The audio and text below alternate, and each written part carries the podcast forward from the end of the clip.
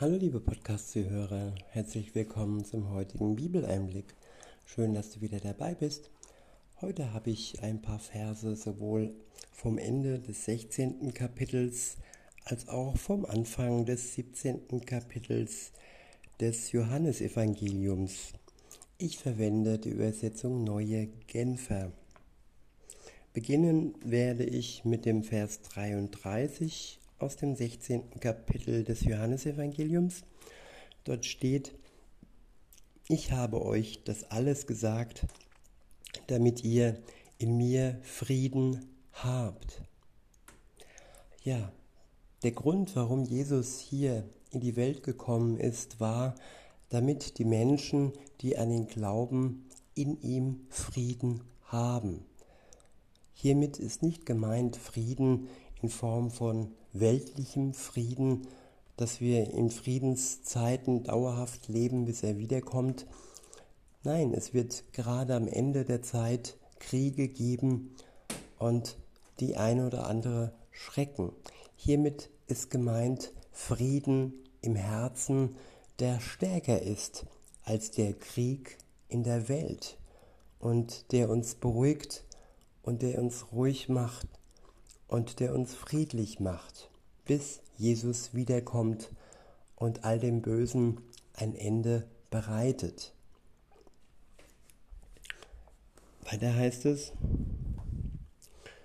ich wiederhole nochmal und fahre fort, ich habe euch das alles gesagt, damit ihr in mir Frieden habt.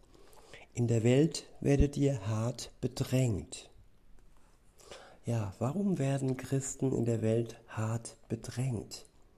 Es geht hier um den Weg Gottes, von dem wir vom Teufel und all seinen Schergen und Marionetten versucht werden, abgedrängt zu werden. Also weg vom Weg auf Gott, mit dem Gott mit uns unterwegs ist, bedrängt auf den Weg zum Bösen. Der Teufel möchte uns so ja vom Weg Gottes abbringen und so werden wir bedrängt. Ich wiederhole und fahre fort. In der Welt werdet ihr hart bedrängt, doch ihr braucht euch nicht zu fürchten. Ich habe die Welt besiegt. Ja, man will uns Angst einjagen, man will uns Panik einjagen. Auf verschiedenen Art, auf verschiedene Art und Weise. Bezüglich Krieg ist das im Moment so, aber auch bezüglich anderen, ja, sogenannten Pandemien versucht man uns Angst einzujagen, uns zu bedrängen und uns zu Dingen, ja, aufzufordern, die unserem Leben schaden. Weiter heißt es, doch ihr braucht euch nicht zu fürchten, ich habe die Welt besiegt. Ja, Jesus hat die Welt besiegt. Das ist schon besiegelt. Durch seinen Tod am Kreuz hat er dem Bösen ein für allemal ein Ende gesetzt. Die Macht des Todes ist gebrochen. Sein Stachel ist abgebrochen. Und durch die Auferstehung, ja, ist das ewige Leben in die Welt gekommen. Und wer an Jesus Christus glaubt, der wird es bekommen, das ewige Leben. Und der absolute sichtbare Sieg wird dann vollzogen werden, wenn er wiederkommt und dann tatsächlich dem Bösen ein Ende bereitet. Sein Sieg am Kreuz hat dem Bösen schon praktisch das Ende schriftlich ausgestellt. Und dieses Ende wird dann vollzogen, wenn der Richter zurück in die Welt kommt und dann wirklich auch sichtbar für die Bösen, der ja all dem Bösen ein Ende bereitet. Soweit das Ende des 16. Kapitels. Jetzt lese ich euch noch ein paar Verse aus dem 17. Kapitel vor. Ab Vers 1 heißt es, Nachdem Jesus so zu seinen Jüngern gesprochen hatte, blickte er zum Himmel auf und betete. Vater, die Zeit ist jetzt da. Offenbare die Herrlichkeit deines Sohnes, damit der Sohn deine Herrlichkeit offenbart. Ja, die Herrlichkeit Jesu wurde durch die Auferstehung vollendet. Sie wurde offenbart. Und alle, die es gesehen haben, dass er den Tod am Kreuz überwunden hat und durch die Kraft des Heiligen Geistes, durch seinen Vater aus dem Totenreich wieder herauskam, auferstanden ist nach dem dritten Tag, so wurde seine Herrlichkeit offenbart. In Vers 2 heißt es, du hast ihm ja Macht über die ganze Menschheit gegeben, damit er allen, die du ihm anvertraut hast, das ewige Leben schenkt. Ja, wenn wir das ewige Leben ergreifen, dann sind wir zuvor Gott, dem Vater, anvertraut worden. Es ist kein Zufall, dass wir das ewige Leben erlangen. Wir sind Anvertraute. Und Gott wusste ganz genau, wie und wann wir uns für ihn entscheiden werden. Für ihn ist nichts verborgen. Er kennt uns durch und durch, so wie uns kein anderer kennt. Weiter heißt es, und das ewige Leben zu, äh, zu haben, heißt dich zu kennen, den einzigen wahren Gott und den zu kennen, den du gesandt hast, Jesus Christus. Ich wiederhole Vers 3.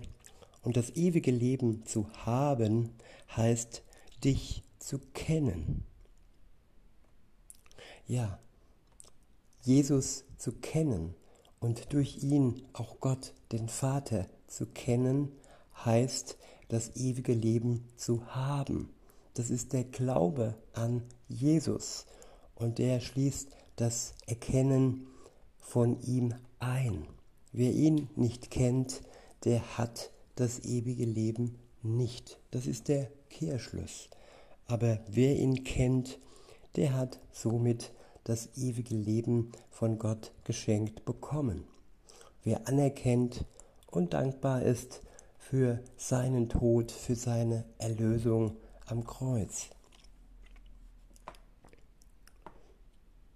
Ich wiederhole Vers 3 und fahre fort.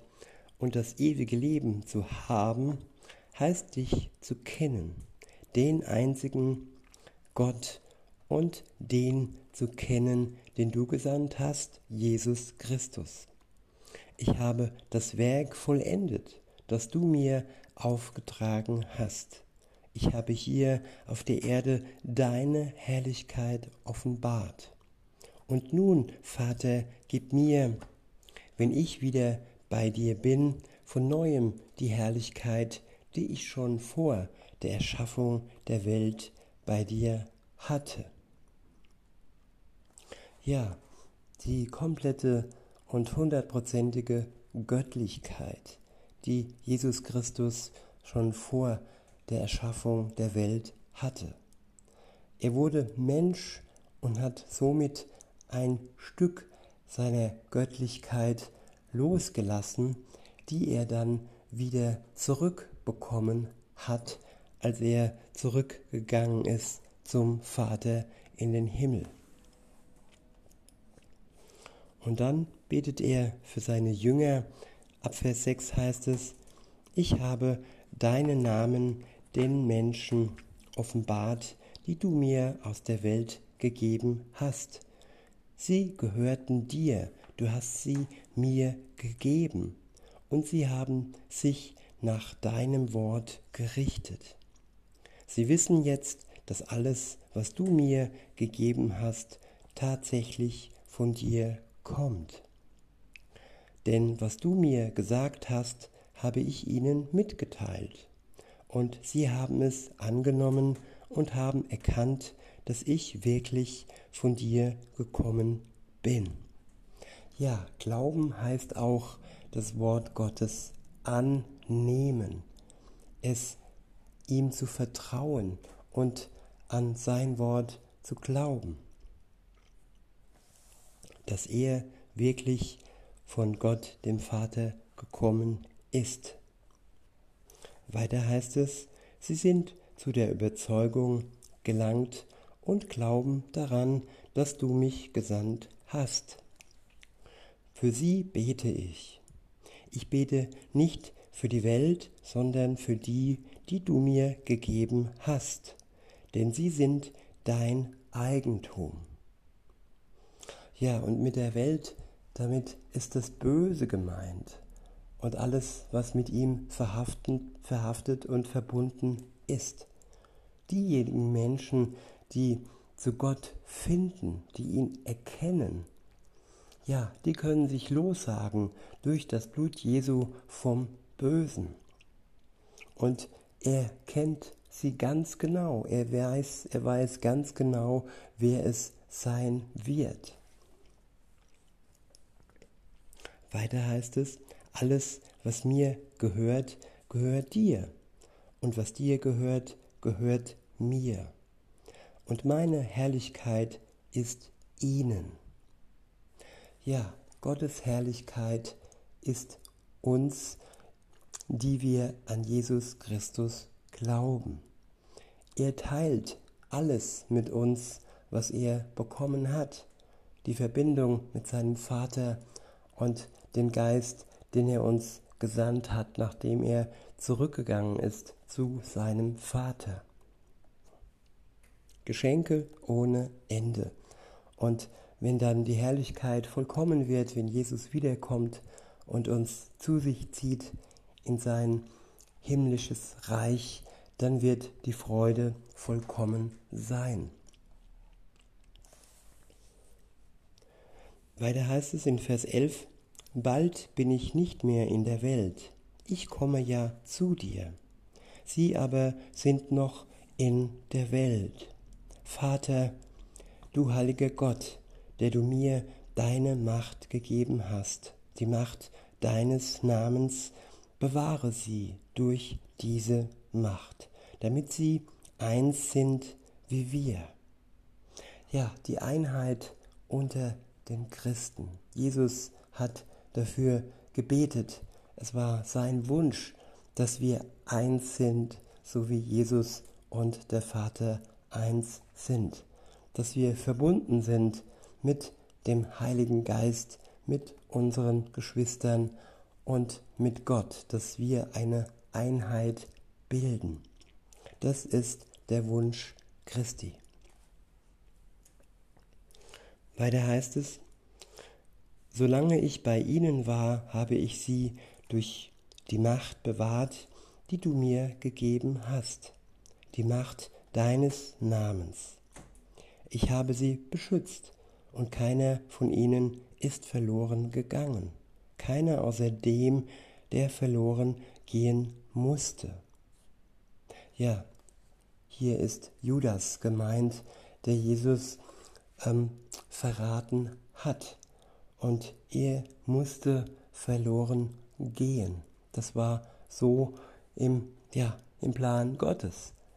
Aber Judas hat dies entschieden. Er war keine Marionette. Gott wusste einfach, dass er es tun würde, dass er Jesus verraten würde. Weiter heißt es, doch das geschah, weil sich erfüllen sollte, was in der Schrift vorausgesagt ist. Jetzt aber komme ich zu dir. Ich sage das alles, solange ich noch hier in der Welt bei ihnen bin, damit meine Freunde sie ganz, damit meine Freude sie ganz erfüllt. Ja, Jesus war der Freudenspender und er ist es auch heute noch. Er kann uns erfreuen durch seinen Geist, durch sein Wort und durch alles, was er uns geschenkt hat. Und ja, auch mit allem, was noch kommen wird.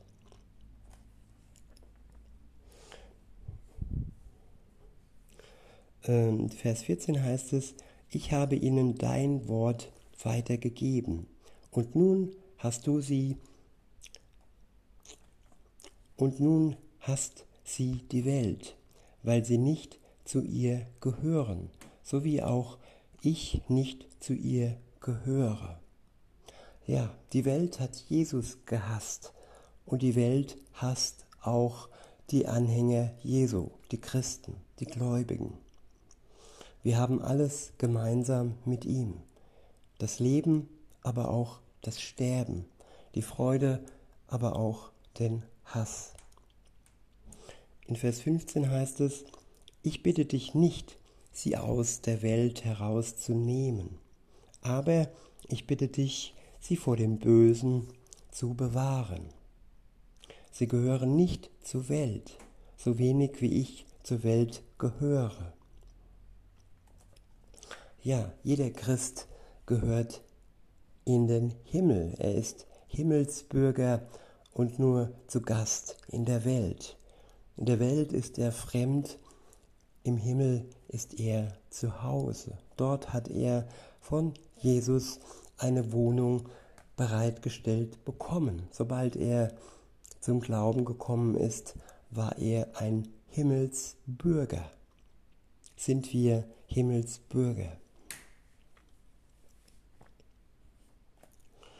Weiter heißt es in Vers 17, Mach sie durch die Wahrheit zu Menschen, die dir geweiht sind. Dein Wort ist die Wahrheit. So wie du mich in die Welt gesandt hast, habe ich auch sie in die Welt gesandt. Und für sie weihe ich mich dir, damit, ich, damit auch sie durch die Wahrheit dir geweiht sind. Und dann betete er noch für alle, die an ihn glauben werden. Ab Vers 20 heißt es, ich bete aber nicht nur für sie, sondern auch für die Menschen, die auf ihr Wort hin an mich glauben werden. Ich bete darum, dass sie alle eins sind, sie in uns, so wie du, Vater, in mir bist und ich in dir bin. Ja, die Einheit der Christen, sie ist enorm wichtig, gerade jetzt am Ende der Zeit, wo der Teufel versucht, die Gemeinde zu spalten. Weiter heißt es, dann wird die Welt glauben, dass du mich gesandt hast. Die Herrlichkeit, die du mir gegeben hast, habe ich nun auch ihnen gegeben, damit sie eins sind, so wie wir eins sind. Ich in ihnen und du in mir. So sollen sie zur völligen Einheit gelangen, damit die Welt erkennt, dass du mich gesandt hast und dass sie von dir geliebt sind wie ich von dir geliebt bin. Ja, damit die Welt erkennt, damit die Gläubigen, dass die Gläubigen von Gott Geliebte sind und dass sowohl sie neidisch werden als auch das Volk Gottes, die Juden neidisch werden und so selbst zum Glauben an Jesus Christus gelangen. In Vers 24 heißt es, Vater, ich will, dass die, die du mir gegeben hast, dort sind, wo ich bin. Sie sollen bei mir sein, damit sie meine Herrlichkeit sehen. Die Herrlichkeit, die du mir gabst, weil du mich schon vor der Erschaffung der Welt geliebt hast. Vater, du gerechter Gott, die Welt kennt dich nicht aber ich kenne dich, und diese hier haben erkannt, dass du mich gesandt hast. Ich habe ihnen deinen Namen offenbart und werde es auch weiterhin tun. Damit du, damit die Liebe, mit der du mich geliebt hast, auch in ihnen ist. Ja, damit ich selbst in ihnen bin. In diesem Sinne, liebe Zuhörer, wünsche ich euch noch einen schönen Tag und sage bis denne.